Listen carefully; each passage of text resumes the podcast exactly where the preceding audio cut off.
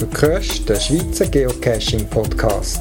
Informationen rund ums Geocaching in der Schweiz. Mehr Informationen im Internet unter podcast.paravan.ch.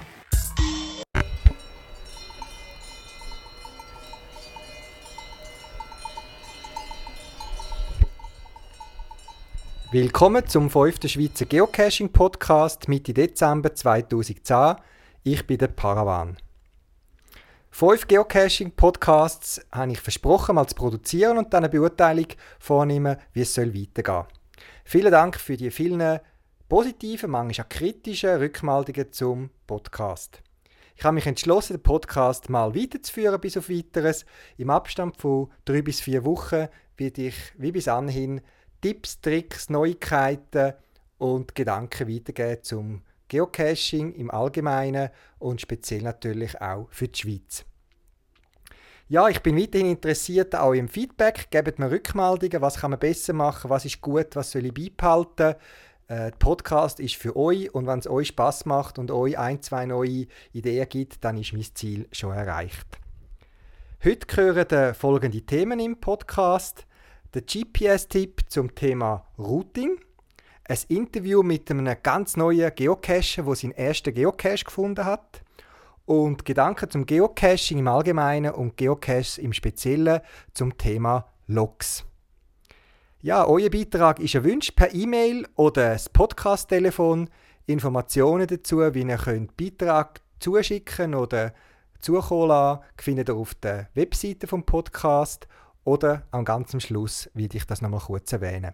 Viel Spaß beim Hören und eine gute Zeit.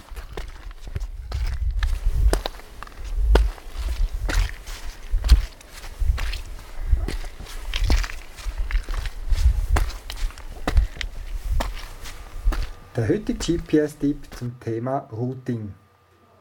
Vom Prinzip her kann ein GPS nur die Luftlinie vom aktuellen Ort, wo, ihr euch befindet, bis zum Ziel berechnen und anzeigen. Auf Englisch heißt Luftlinie auch Beeline, also Bienenlinie, also der Wagen, wo ein Bienenli auf direktem Wagen wird zur Blüte fliegen. Wenn euch GPS sollte auf der Straße oder einem Wagen, wenn ihr unterwegs seid mit dem Auto, dem Velo oder auch zu Fuß auf einer Wanderung auf den Wagen soll führen, dann nennt man das Routing und das ist abhängig von der Karte, die installiert ist auf dem GPS. Eine normale Karte ist eigentlich nichts anderes als eine Zeichnung, wo man ins GPS lädt. Und das GPS zeichnet die Karte, je nachdem, wo ihr sind, quasi auf dem Bildschirm. Und für das GPS ist eigentlich egal, ob eine Linie ein Waage ist oder eine Höhenlinie. Sie hat eine Farbe, sie hat eine Form, sie hat das Anfang, ein Ende, eine Dicke und so ist die Karte definiert. Darum sind gewisse Karten, sehr oft die älteren topografischen Karten für das GPS, nicht routingfähig. Routingfähige Karten, wie die Strassenkarten, die man auch vom Autonavi kennt, die haben auch die Karten drin, aber zu jeder Linie sind noch viel, viel mehr Informationen hinterlegt. Eben zum Beispiel der Typ, was ist das für eine Straße? Ist es eine Autobahn, eine Hauptstraße, ein kleiner Fahrtweg? äh, Einbahninformationen, allenfalls wie schnell man dort Maximum fahren oder vielleicht auch nur die Klassifizierung der Straße, je nachdem für was für ein Fahrzeug die Straße geeignet ist. Wenn ihr so ein routingfähiges System habt, also das GPS und eine routingfähige Karte, dann kann euch das GPS auch den Weg auf dem den Weg quasi zum Ziel wirklich buchstäblich zeigen, wo dann eben nicht der direkte Weg ist, sondern je nachdem, wie ihr es eingestellt habt, der kürzeste oder der schnellste Weg. Dazu noch ein bisschen später. Gerade bei der Topo fällt den Leuten sehr oft auf, dass äh, etwas nicht genau stimmt oder wo eigentlich nicht logisch ist. Und zwar können wir die Landeskarte aus dem Militär, Pfadi, SAC wo man wissen, man sieht einen Weg irgendwie im Gebirge, man sieht, ah, da geht der Fußweg durch, ah, da hört er auf, weil dazwischen ein kleines Grölfeld liegt und auf der anderen Seite, 50 Meter weiter geht es weiter. Für das GPS aber und die Karte ist der Weg unterbrochen. Das GPS kann nicht wissen, ob der Wagen unterbrochen ist, weil es ein Stückchen Schotterfeld dort hat, wo man problemlos drüber kann, oder ob es einen 10 Meter hohen Hag oder eine 30 Meter tiefe Schlucht dazwischen hat. Darum führt das GPS, respektive die Routing-Funktion, in dem Fall, wenn er das als kürzesten Weg würde, als logisch erachten, führt er vielleicht in einem riesen Bogen um den ganzen Berg um, wo es keinen unterbrochenen Weg hat. Also so Sachen sind normal, erklärbar, vielleicht nicht ganz logisch, aber kein GPS-Hersteller, kein Kartenlieferant würde sich auf das Experiment auslassen und anfangen, in die Karte innen interpretieren und sagen, ja, wenn der Weg ein bisschen unterbrochen ist, dann führe ich die Leute gleich durch. Schlussendlich muss jedes System auf der sicheren Seite betrieben werden und aus Sicherheitsgründen ist es für das GPS besser, quasi euch rundherum zu führen, wenn es der weitere Weg ist. Also, wenn ihr im Gebirge geht, dort fällt es sehr oft aus, weil es dort viel unterbrochene Wege hat, eine ganz komische Route habt, dann ist das normal und erklärbar. Es hilft euch nicht viel, aber den Kopf muss man auch bei der Routing-Funktion immer wieder einschalten. Etwas anderes, was ich auch schon gehört habe, es geht schon fast unter Anekdoten, ist, wo mir mal jemand gesagt hat mit einem Autonavi, ha, mein Autonavi ist viel, viel genauer als dein Outdoor-Gerät. Musst du mal schauen. Jetzt, wir fahren hier auf einer Straße und mein, mein GPS zeigt viel, wo man ist, gerade immer exakt in der Straße. Und dies ist immer mal zwischendurch ein paar Meter daneben. Tja, es gibt Leute, die sich selber möchten täuscht wissen. Es gibt eine Funktion, ihr findet alle Einstellungen, die ich jetzt erwähne, unter Einstellungen, Routing in Einstellung auf Straße zeigen. Wenn ihr diese Funktion einschaltet bei eurem zum Beispiel Oregon oder Dakota, dann könnt ihr eine Funktion aktivieren, die eigentlich bei allen Autonavigationssystemen standardmäßig eingeschaltet ist. Wenn ihr nämlich in der Nähe von einer Straße sind, setzt das GPS den Positionszeiger, also wo man aktuell ist, auf die nächstgelegene Straße. Es ist eben so, dass eine normale Abweichung von 6 bis 10, 12 Meter, das liegt absolut im normalen Bereich von einem GPS. Wir haben Glück und meistens sind die Genauigkeiten besser, aber es ist durchaus normal, dass es Positionen mal leicht neben einem Weg oder einer Straße anzeigt. Aber man kann das GPS sagen, tu doch in jedem Fall einfach auf die nächste gelegene Straße den Pfeil positionieren und erst, wenn das GPS wirklich eine größere Abweichung hat, 20, 30 Meter, ich weiß nicht, wie genau das ist, dann tut der Pfeil nicht mehr auf die Straße, sondern sagt, jetzt sind wir rausgefahren.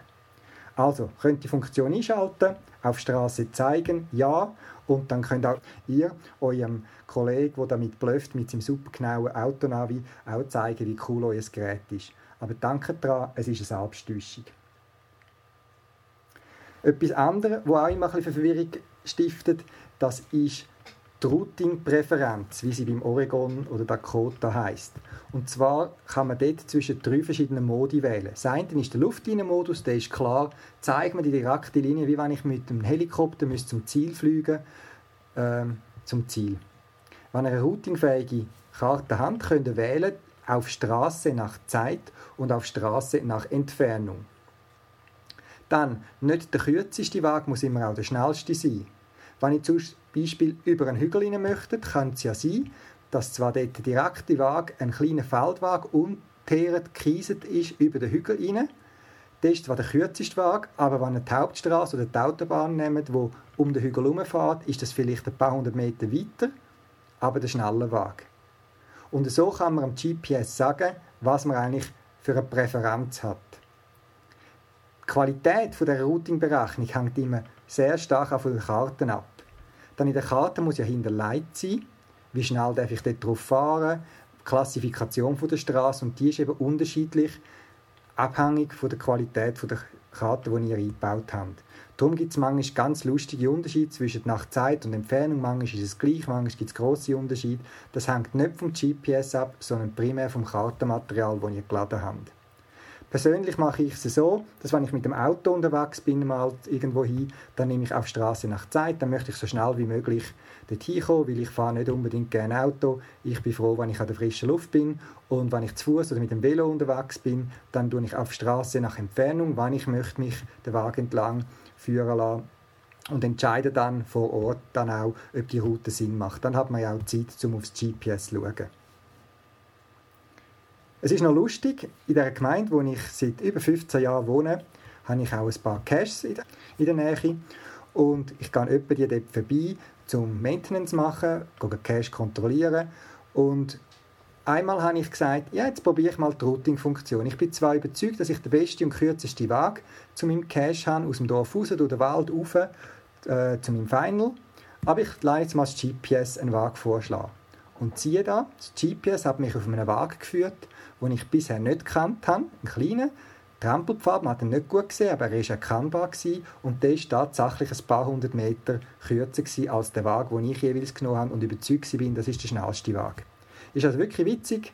Äh, probiert das einmal aus mit ein speziellen Konstellationen oder Strecken, die ihr kennt. Man kann nämlich lustige Überraschungen erleben. Zwei spezielle äh, Effekte möchte ich noch erwähnen, wo die Leute immer wieder darüber stolpern. Das eine ist, wenn ihr zum Beispiel einen Geocache sucht, mit der Routing-Funktion eingeschaltet. Die meisten Caches liegen ja nicht mitten auf einer Straße, sodass das GPS irgendwann mal muss entscheiden, so an dem Ort führe ich den Benutzer ab der Straße und dann Luftlinie zum Ziel an. Es sucht zu dem Zweck den nächstgelegenen Punkt auf einem Weg und führt euch dort durch.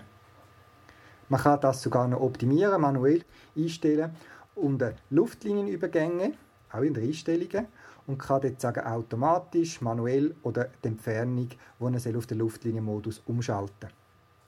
Jetzt hat es schon den Effekt gegeben, dass jemand gesagt hat, er sei unterwegs mit dem Velo, habe Routen eingegeben, sei zum Cache an, sei ab dem Wagen abgegangen und eigentlich auf den Cache zugelaufen und habe aber gesehen, dass die Distanz nicht abnimmt, sondern zunimmt. Der Grund liegt darin, ich bin dem nachgegangen, dass GPS, quasi wenn ihr die Routing-Funktion aktiviert habt, euch möchte zwingen, auf der Route zu bleiben, wo das GPS euch vorschlägt. Wenn ihr grosse Abweichungen habt, gerade wenn man mit dem Auto zum Beispiel eine Abzweigung verpasst, dann tut das GPS eine neue Route berechnen. Aber gerade wenn wir zu Fuß unterwegs sind und nur leicht daneben sind, dann sagt das GPS, hm, der ist wahrscheinlich schon auf der Route, ist einfach ein bisschen von der Genauigkeit her nicht so präzise. Und GPS, wenn ihr quasi nicht exakt auf der Route sind, möchte euch einfach jetzt quasi zwingen und sagen, geht zurück auf die Route. Und, zu, und von dort aus quasi rechnet dann den aktuellen äh, Weg oder die Entfernung zum Cache. Wenn ihr also sagen wir 15 Meter noch zum Cache habt und ihr lauft auf den zu und die Distanz nimmt, äh, nimmt zwar eigentlich ab, aber das GPS zeigt im Routing-Modus eine zunehmende Distanz an, dann liegt es darin, weil, euch GPS wieder möchte zum Weg zurückführen auf die Route, die es für euch gerechnet hat und euch dann wieder auf seiner Route dorthin führen. Darum schalte ich, wenn ich in der Nähe vom Cache bin, den Luftlinienmodus ein. Etwas anderes ist, wann kommt die Warnung für irgendeine Richtungsänderung. Wenn ihr mit dem Auto unterwegs sind, kommt ja irgendeine gewisse Vorlaufzeit oder Distanz, kommt irgendein Signalton oder eine Stimme oder wie im Oregon pfeift dann zweimal, jetzt soll man abbiegen. Und manchmal haben die Leute schon gesagt, manchmal kommt das schon Schampa kurzfristig, äh, das ist nicht immer gleich. Das ist abhängig von der letzten Durchschnittsgeschwindigkeit, was die GPS für euch errechnet haben. Das heißt, wenn ihr jetzt länger unterwegs sind zu Fuß, ihr steigt ins Auto ein und müsst nach ein paar hundert Metern abbiegen, dann ist die Durchschnittsgeschwindigkeit eben noch die, wo ihr mit dem Velo oder also mit dem Fuß unterwegs sind und dann kommt sie zu einem anderen Zeitpunkt, als wenn ihr schon eine halbe Stunde mit dem Auto gefahren sind. Ich gehe davon aus, dass GPS irgendeine Zeit zeigt und sagt, okay, ich muss den Benutzer irgendwie fünf Sekunden oder so vor dem Abbügen informieren, dass jetzt da muss eine Richtungsänderung vorgenommen werden und greifen aus dem, äh, zu dem Zweck äh, auf die Durchschnittsgeschwindigkeit von der letzten, ich weiß nicht, vielleicht eine halbe Stunde oder so darauf zurück. Das ist eine Erklärung, warum es amigs unterschiedlich tut, piepsen. Beim Routing einfach ausprobieren, versuchen euer Gerät zu linken, zu überlisten. Man findet da immer am meisten dabei raus sucht unmögliche Routen raus, schaut, wo ihr Gerät scheitert und vor allem schaltet euer Hirn nicht ab. Es kommen ja regelmäßig Nachrichten, wo irgendwelche Autofahrer Steuer aufs, aufs GPS geschaut haben und irgendwie in eine See gefahren sind, weil es die Straße halt nicht mehr gibt, seitdem sie den Stausee gebaut haben. Oder äh, ein Klassiker sind auch die Leute, die irgendwie stur auf ihr GPS schauen, während sie auf die andere Seeseite oder äh, Flussseite kommen und einfach über die Autofähre in den See reinfahren, weil das GPS sagt, da geht es über den Fluss rein, aber es ist keine durchgehende Straße, sondern es ist eine Fähre.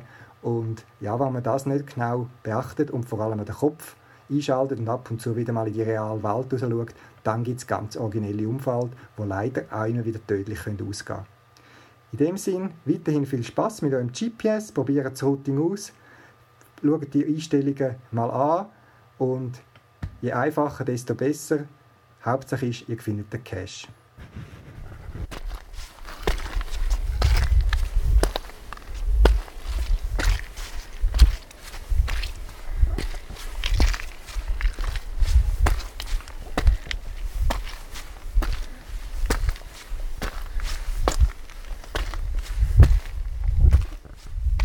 Ja, hallo, da ist der Philipp am Apparat.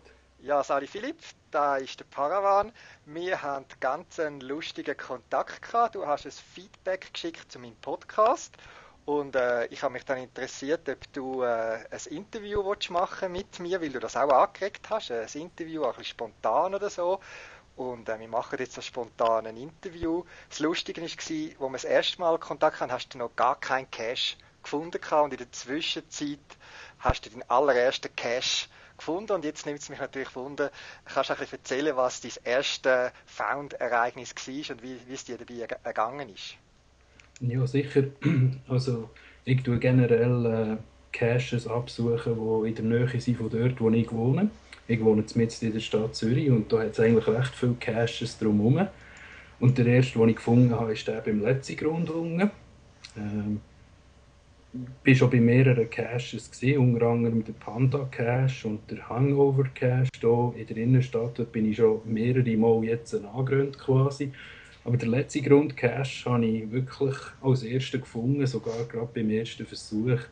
Und mir denkt, die Caches die sind noch ziemlich knifflig. Also ich bin jetzt schon ein paar Wochen, wenn nicht sogar Monate, äh, sind jetzt zwei Monate damit beschäftigt, mich mit dem Hobby äh, auseinanderzusetzen. Und ich muss sagen, aller Anfang ist schwer.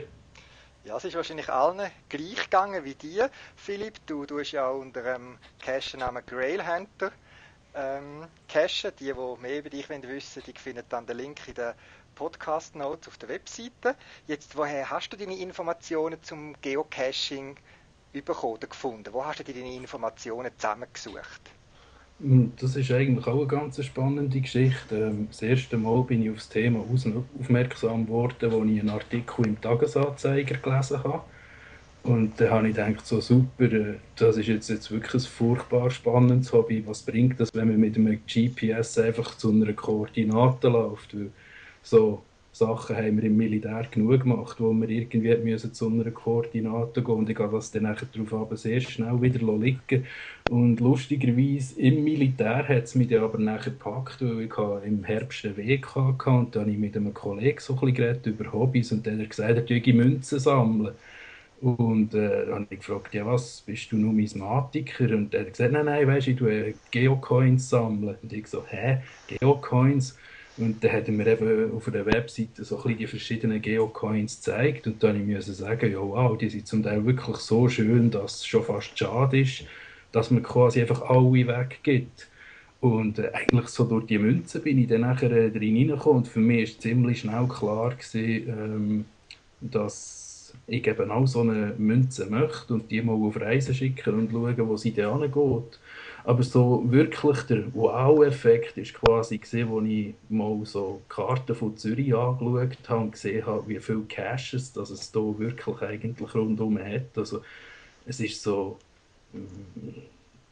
wir können fast sagen, wie eine zweite Welt, wo man erst sieht, wenn man quasi eben weiss, wo dass man das muss schauen, auf welcher Webseite und äh, man tut dann plötzlich die eigene Umgebung, die vorher vielleicht gewöhnlich war, mit ganz anderen Augen wahrnehmen, weil man weiss, ah, da hat es noch einen Cache in der Nähe, wo wir vielleicht mal schauen können.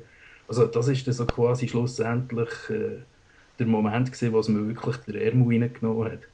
Ja, es war noch lustig, als du mir geschrieben hast, du sagst beim Panda gescheitert, habe ich natürlich ein kleines Lächeln auf die Stockzahn gehabt, weil das ist auch ein witziger Cash, wo man entweder man hat Erfahrung oder eben man ist Neuling und, und strauchelt. Aber du wirst ihn sicher noch finden, äh, sonst gebe ich dir dann ganz, ganz einen feinen Schubs, weil äh, man, sagt ja, man sagt ja von Geocacher zu Geocacher nicht direkt, wo er ist, sondern man gibt vielleicht ganz sanfte äh, Anstöße. Das ist klar. Jetzt, mit, mit was für einem Gerät bist du unterwegs am Cachen? Ähm, ich bin ganz normal mit meinem iPhone unterwegs. Es ist noch ein altes iPhone, ein 3G, aber äh, für meine Zwecke tut es. Es ist einfach praktisch, weil das iPhone habe ich sowieso immer bei mir, oder? Also ich muss nicht noch zusätzlich etwas dazu kaufen. Und äh, gut, äh, die Genauigkeit ist vermutlich nicht so stark wie mit einem, sagen wir mal, rechten GPS.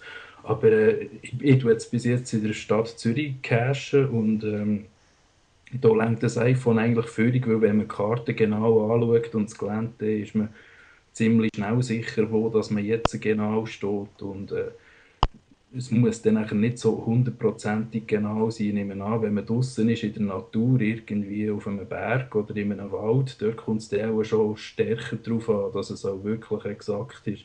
Aber bis jetzt ist das äh, für mich eigentlich noch kein Thema, weil Geocachen ist für mich etwas, wo einfach auch schön in meinen Lifestyle reinpasst. Also eben, ich bin eher so ein kleiner Stadtmensch, halt auch mit, sagen wir, Unterhaltungselektronik, wenn man ein iPhone so bezeichnen, unterwegs. Und es ist irgendwie cool, dass das Hobby Geocachen quasi gerade in diesen Lifestyle andockt. Und das ist von mir aus gesehen auch eine der absolut starken Seiten des Geocachen, dass eigentlich jeder hier mitmachen kann. Also es spielt keine Rolle, woher dass man kommt, was für eine Ausrüstung das man hat, wie alt das man ist. Man muss einfach interessiert sein am Geocachen und da ist man eigentlich schon drin.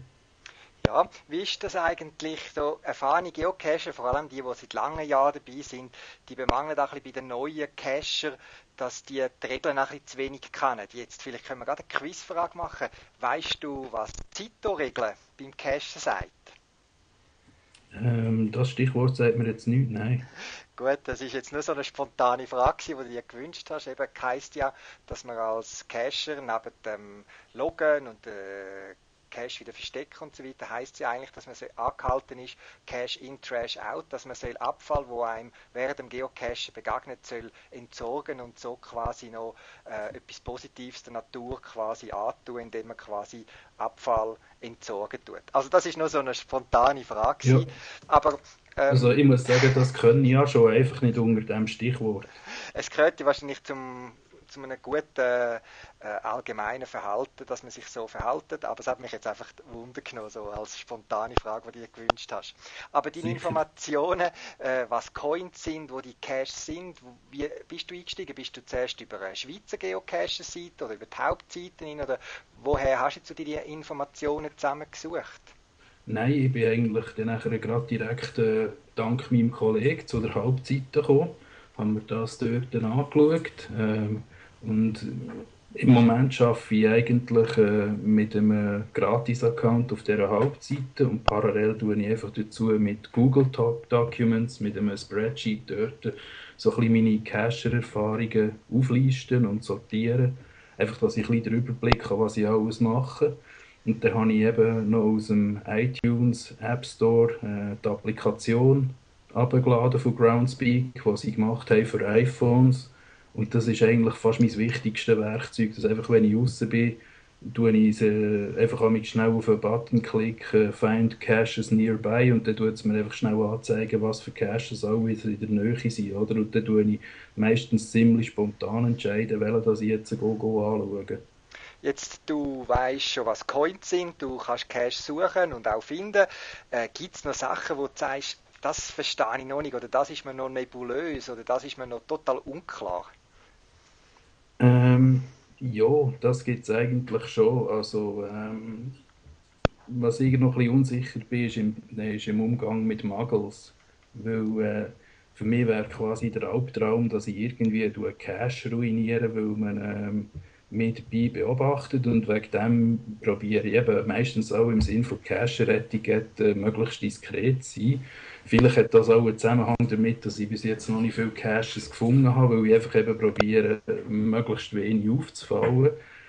Ähm, oder es gibt ganz simple Sachen, wie zum Beispiel meine Geocoin, die ich möchte auf Reisen schicken möchte, die habe ich gar noch nicht gestartet, weil ich habe bis jetzt noch keinen Cache gefunden, der quasi gross genug ist. Das beim letzten Grund, das war so ein Mikro-Cache. Und äh, da gibt es manchmal einfach ganz simple Fragen, wie zum Beispiel, wo finde ich einen Cache, wo ich eben mit dem also, wo ich meine Geocoin kann auf, auf Reisen schicken Und es fällt mir irgendwie generell auch einfach ein Ort, wo man sogenannte dumme Fragen kann stellen kann, die man als Neuling einfach so hat. Weil äh, ja, für einen erfahrenen Cacher sind die Fragen vermutlich sehr einfach und billig, vielleicht sogar ein bisschen langweilig. Aber äh, für einen neuen Cacher äh, steht das zum Teil eben zum, noch recht im Zentrum. Ja, es ist schon ganz in der Nähe ähm, von dir äh, hat es äh, in der Nähe von der Harburg ganz einen tollen Cache gehabt mit einem riesen Cache-Behälter darunter. Ähm, ich glaube, auf dem Abstellgleis hat der geheißen, aber den gibt es leider nicht mehr. Der wäre etwas Schönes für dich gewesen. Es wäre wirklich eine tolle, grosse Box gewesen, wo du also alles Mögliche hättest können tauschen Jetzt, ähm, wie ist das, wenn du jetzt äh, deine Informationen und äh, suchst, deine Fragen, du kannst das Schweizer Geocaching-Forum zum Beispiel? Ja, aber äh, dort bin ich angerannt, weil es hat, wenn man sich möchte registrieren möchte, eben dort der Hinweis, dass man muss ein Geocache-Nickname haben und dass man schon einen oder eben mehrere Cache muss gefunden haben und ich habe mich jetzt gar noch nicht getraut, dort anzumelden, weil ich gefunden habe, ja, eben, wenn ich auf einen Cache gefunden habe, dann zählt das definitiv noch nicht als mehrere. Und ich denke, das ist vielleicht auch so eine kleine Hürde für einen neuen Einsteiger, dass, dass er je nachdem äh, eben gar nicht dort sich zuerst registrieren ja, das ist jetzt äh, auch für mich eine überraschende Frage. Es, vielleicht kann man das noch klären. Ich bin ja da auch im Admin Team von dem Schweizer Geocaching Forum und es ist einfach so, dass wir sehr viele Fakes an Account haben oder Leute, die spammen äh, wo auch extra schnell einen Cache, sogar jetzt, wo wir die Hürden eingebaut haben, dass man muss einen Account äh, Groundspeak schnell einen Account eingerichtet haben, um nur bei uns Spam platzieren und darum haben wir quasi die Regelung müssen einführen. Aber ich denke, wenn du dich jetzt dort anmeldest und mir ein E-Mail schickst, dass es erfolgt ist, dann wird die Freischaltung sofort erfolgen. Wir haben das also ein bisschen als Schutz müssen machen, weil äh, wir möchten das qualitativ hochstehendes Diskussionsforum und das www.swissgeocache.ch haben und wo möglichst kein äh, Spam und sonstige Sachen drin äh, auftauchen. Das vielleicht als Hintergrund noch für dich. Ähm, wie ist das? Andere Geocache, du hast gesagt, du hast einen Kollegen im Militär getroffen, an einem Event oder so bist du in dem Fall auch noch nie gewesen. Nein, also das ist auch einer von meinen weiteren Wünschen quasi. Also ich möchte irgendwie auch mal äh, Anschluss an andere Geocacher finden und bis jetzt habe ich eben alles allein gemacht. Äh, ich muss vielleicht noch sagen, ich habe eine Tochter, die ist 16 Monate alt. Und cashen gehe ich normalerweise eben so, wenn ich mit ihr allein unterwegs bin in der Stadt, sie im Wägeli, ich schiebe, oder? Und wenn wir dann an einem Cache vorbeikommen, äh, ich probieren, ob ich den irgendwie kann finden kann. Ist meistens noch gerade praktisch, wenn man äh, eben ein kleines Kind dabei hat, weil dann macht es auch nichts, wenn man mal am Boden ein bisschen rumsuchen weil es könnte ja sein, dass es etwas hat fallen Also eben im Moment ist es mir und meine Tochter. Ich denke, wenn sie dann mal älter wird, wird sie automatisch auch noch mehr sich daran interessieren. Aber sonst habe ich eigentlich keinen Kontakt. Äh, mein Kollege, der mich zum Cash gebracht hat, der tut jetzt dann nach Kanada auswandern Vielleicht auch noch eine interessante Nebengeschichte. Er hat Geocoin gestartet und gesagt, ja, am besten wäre es, wenn sie nach Kanada gingen. Und wenn er dann nachher nach Kanada auswandern wird es vielleicht geben, dass er eben quasi seine Geocoin dort wieder abholen kann. Also, ja. ich muss sagen, die Geocaching-Welt ist für mich faszinierend, hat Haufen interessante Leute, auch gerade hier im Podcast. Äh, die ganze Sache zu den Baumrettungen oder äh, die Halloween Mystery Caches, da ich muss sagen, also das ist wirklich etwas Tolles und ich freue mich regelrecht, dass ich hier auch noch mehr Leute in der Community kennenlernen kann. Ja, in dem Fall spontan gerade noch eine Anregung. Es gibt ein Event, der findet am Freitag, 7. Januar in der Nähe von Schlieren-Urdorf statt. Der heißt Zefi Häusli Mampf und heißt GC2JDDM. Es hat, soviel ich weiß, jetzt gerade noch zwei Platz frei. Melde dich doch dort an und dann kommst du äh, ziemlich in der Nähe zu ein paar Leuten. Äh, unter anderem ich habe mich dort auch angemeldet für ein kleines Event. Das als Hinweis noch für dich. Das klingt super. Gut, und das, was du von deiner Tochter erzählt hast, ich sehe schon, du bist dich voll schon am Einleben als Geocacher und hast schon die ersten Tricks, wie man sich da clever verhalten. Leider sind meine Kinder nicht mehr so in dem Alter, wo ich es können vorschicken oder auf die Schulter nehmen, um irgendwo etwas oben abzuholen. Von dem her beneide ich dich noch um deine Möglichkeit, mit der Tochter ein bisschen gut tarnt können, zu cashen gehen weil äh, für mich ist es manchmal auch sehr schwierig, irgendwo, wo es viele Leute um hat, einen Cash zu holen. Ich danke dir vielmals für die äh, für das Interview. Wir haben das bewusst spontan äh, gestaltet. Das ist ein Wunsch von dir, aber auch von anderen Interviewpartnern. Äh, ich selber habe es nicht so gern, wenn mir jetzt gerade das Mikrofon unter äh, das Maul man befragt zu etwas. Und darum werden die meisten Interviews so ein bisschen vorgeplant, ein paar Fragen und Stichworte geschickt und du hast dich da dem spontanen Interview gestellt. Und aus dieser äh, Seite vielen Dank und ich bin gespannt, dich mal persönlich an einem Event oder sonst noch jemanden kennenzulernen. Ja, ich habe dir herzlich zu danken. Äh, schön gesehen, dass ich hier am Interview teilnehmen und ich muss ganz klar sagen, du machst einen super Podcast. Gerade für mich als Neuling, der sich hier eben in dieser Szene so langsam von reinleben denke mir ist der Podcast eine wunderbare Sache, um an Informationen zu kommen. Darum merci vielmals. Dankeschön und wenn er weiterhilft, dann ist mein Ziel erreicht. Wunderbar. Also, in dem Fall, schönen Abend Philipp und äh, Wünsche dir auch. Tschüss. Tschüss.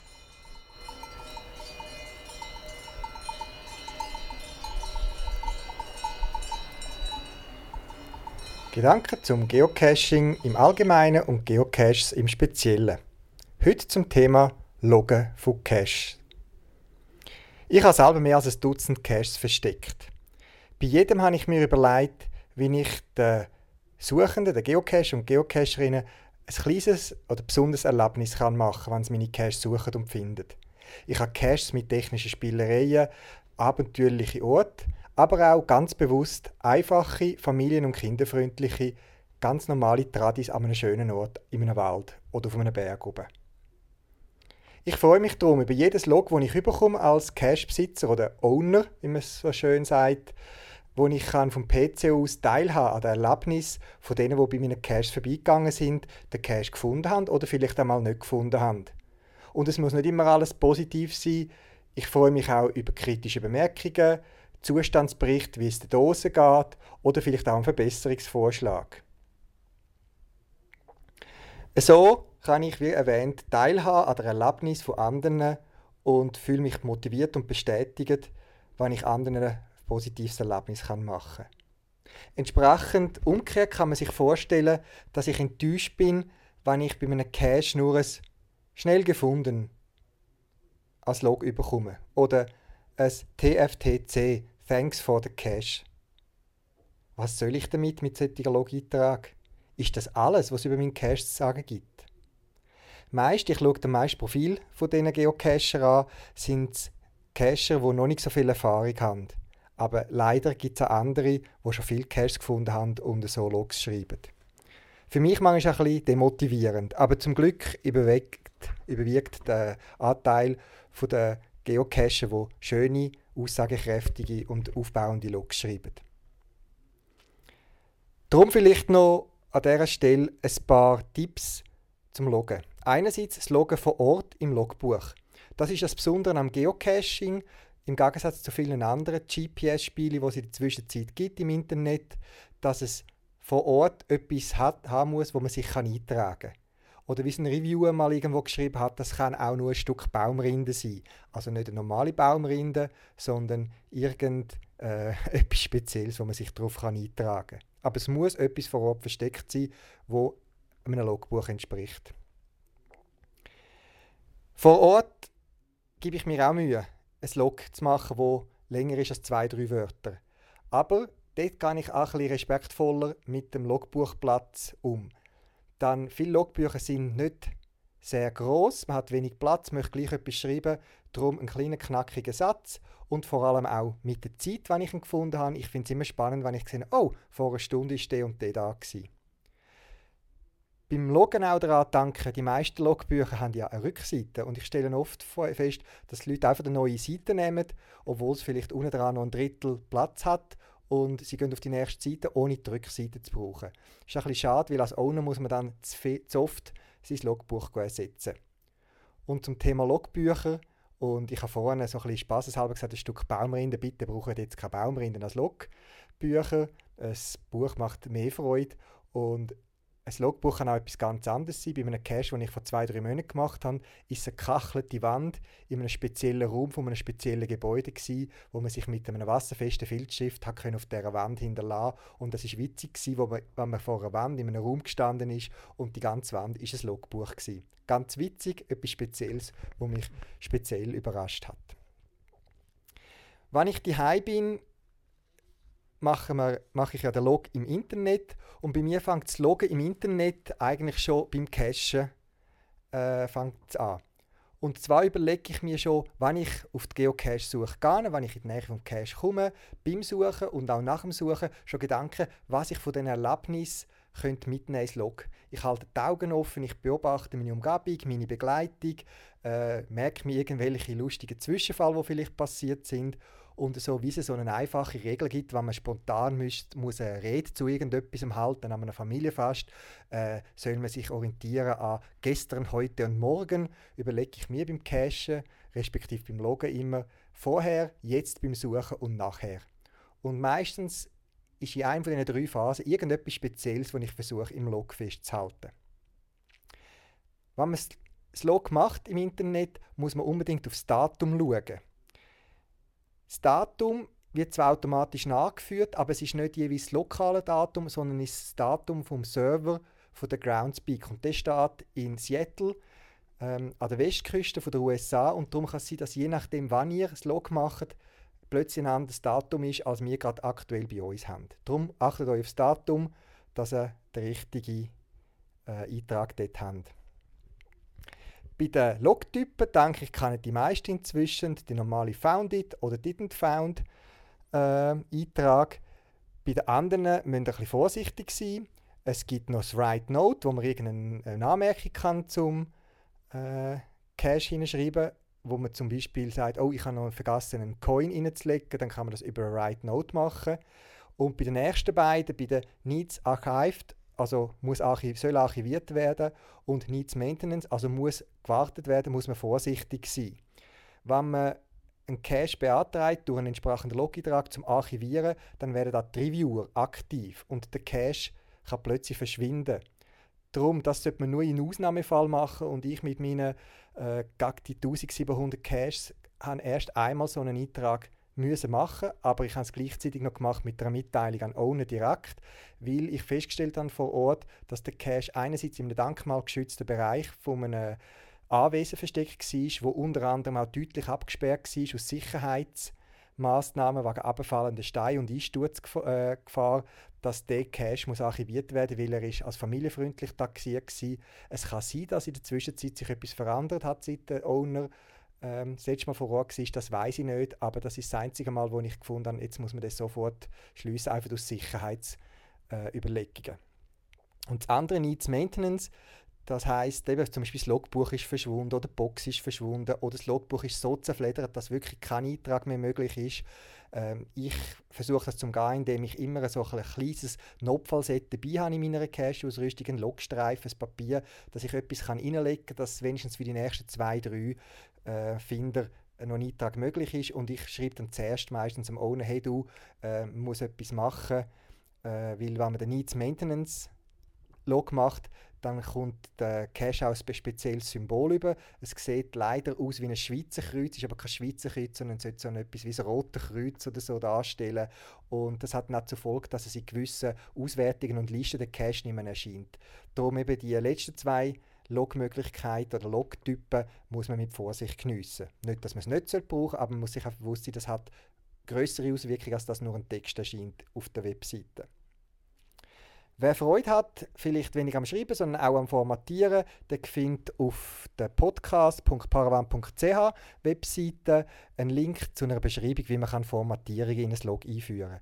Es hat da schon Überlegungen gegeben, ich glaube, es ist ganz kurz aktiv gewesen, aber dann wieder abgeschaltet worden, dass man direkt auf der Webseite kann, äh, seine Logs äh, formatieren. Bitte schreibt keine Hints ins Log rein es passiert hin und wieder, dass Anfänger aus einer Euphorie, wie sie ein Rätsel gelöst haben oder so bei einem Mystery Cache, irgend Informationen ins Log schreiben, wo helfen, das Log ähm, also das Rätsel zu lösen. Ist mir mal einmal bei einem von meinen Caches passiert, wo ich ein, ein knackiges Einstiegsrätsel habe und jemand, wo äh, den Cache gefunden hat und entsprechend das Rätsel gelöst, hat quasi einen wichtigen Schlüssel dazu in sein Log geschrieben, in seine Euphorie, weil noch eine Geschichte drumherum war. Und all die, die natürlich den Cache abonniert haben, um zu schauen, was geht mit dem Cache, was andere äh, für... Äh, wer hat alles den Cache gefunden, äh, die haben dann automatisch ein Mail bekommen mit quasi der Lösung. Und das ist nicht so im Sinn von einem Owner. Also darum kein Hints bitte ins Log. Auch nicht, wo ihr ihn gefunden habt oder wo ihr ihn wieder versteckt habt, so ja, zwischen den Baumwurzeln hinter dem grünen Stein.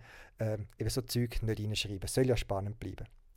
Dann etwas, persönliche Meinung, man sollte Floskeln vermeiden, so wie in der modernen Korrespondenz auch. Also wer nur, und ich betone nur TFTC, also Thanks for the Cash oder Danke oder schnell gefunden schreibt, also nur das möchte ich betonen, der soll doch gerade gar nichts schreiben und ein Strichchen machen. Dann, es bringt mir als Owner nichts, wenn einer sagt, schnell gefunden okay, toll, was heißt jetzt das? Heißt schnell eine halbe Stunde oder so. Also es wird schon spannender, wenn man wird schreiben, ähm, ich habe den Cache überraschend schnell nach 10 Minuten Suchbeginn begonnen, äh, äh, nach Beginn gefunden. Das gibt am nächsten, was Log liest und vor Ort ist, sagt, ah, ich habe nur 8 Minuten gebraucht, du bist schneller als der andere. Also es ist schon wieder mehr als einfach das schnell gefunden. Also entweder ganz weglassen oder konkretisieren, damit die Nächsten auch etwas anfangen können. Natürlich, wenn man ein längeres Log schreibt und als Abschiedsgruß noch TFTC äh, oder äh, Merci, das ist natürlich immer sehr willkommen. Aber wenn man nur das schreibt, das finde ich fantasievoll, fantasielos. Die Begriffe sind abgelutscht und sollte man wirklich nicht mehr brauchen. Meine persönliche Meinung. Wie gesagt, schreibt es konkret, also Klar sagt man auch im Alltag, oh, das ist ein schöner Cache, aber schreibt doch an, warum er schön war. Raffiniert versteckt, äh, schön ausgearbeitete Cache-Dose, ein wunderschöner Ausblick vom Versteckort aus, abenteuerlicher Zugangsweg. Ähm, macht euch ein bisschen Mühe und ihr findet sicher gute Begriffe, um den Begriff schön oder schnell oder einfach das, was so ein bisschen schwammig ist, ein bisschen konkreter zum Schreiben. Das hilft den anderen, die es lesen und eben auch dem Owner als Rückmeldung. Schreibt auch rein, was ihr getauscht habt. Ihr dankt ja daran, immer gleichwertig zu tauschen. Und wenn ihr das noch dokumentiert, dann seht ihr auch, ah, das ist in und das ist raus. Ich habe eine Zeit lang wirklich versucht nachzuführen, wo sich meine Cash-Gegenstände, Tauschgegenstände, die ich spendiert habe, verdünnisiert haben. Und das ist natürlich nur möglich, wenn ich quasi die Eintrag in der Logs habe. Ob dann die stimmen, das ist wieder etwas anderes, aber schreibt das rein. Ich schreibe meistens sogar rein, wenn ich nichts getauscht habe, dass der Owner weiß, aha, der hat nichts getauscht. Wenn ihr Coins reinlegt, ich schreibe manchmal rein, was ich für einen Coin rausgenommen und reingelegt habe, damit man das auch nachvollziehen kann, weil etwa die kommen Coins weg. Was man nicht schreiben das ist mir mal auch als Anfang, ich gebe es zu, passiert, dass man Coin-Nummern reinschreibt und das sollte, sollte man ja nicht.